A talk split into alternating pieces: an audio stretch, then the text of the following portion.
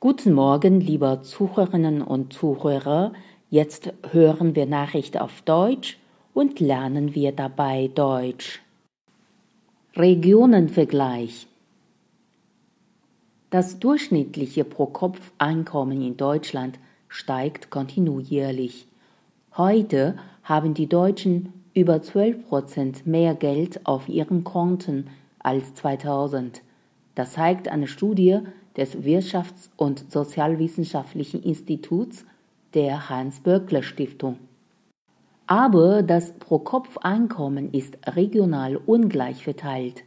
Im Osten Deutschlands bleibt etwa weniger für Konsum oder Sparen üblich als im Westen Deutschlands. Im Durchschnitt hat jede Person 23.295 Euro pro Jahr zur Verfügung.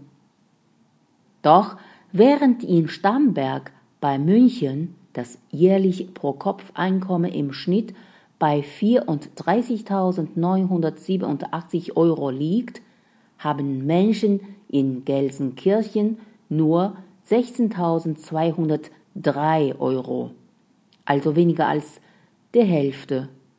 Statt bei 81,5 Prozent 2000 lag das Pro-Kopf-Einkommen im Osten 2016 bei 85 Prozent des Westenniveaus.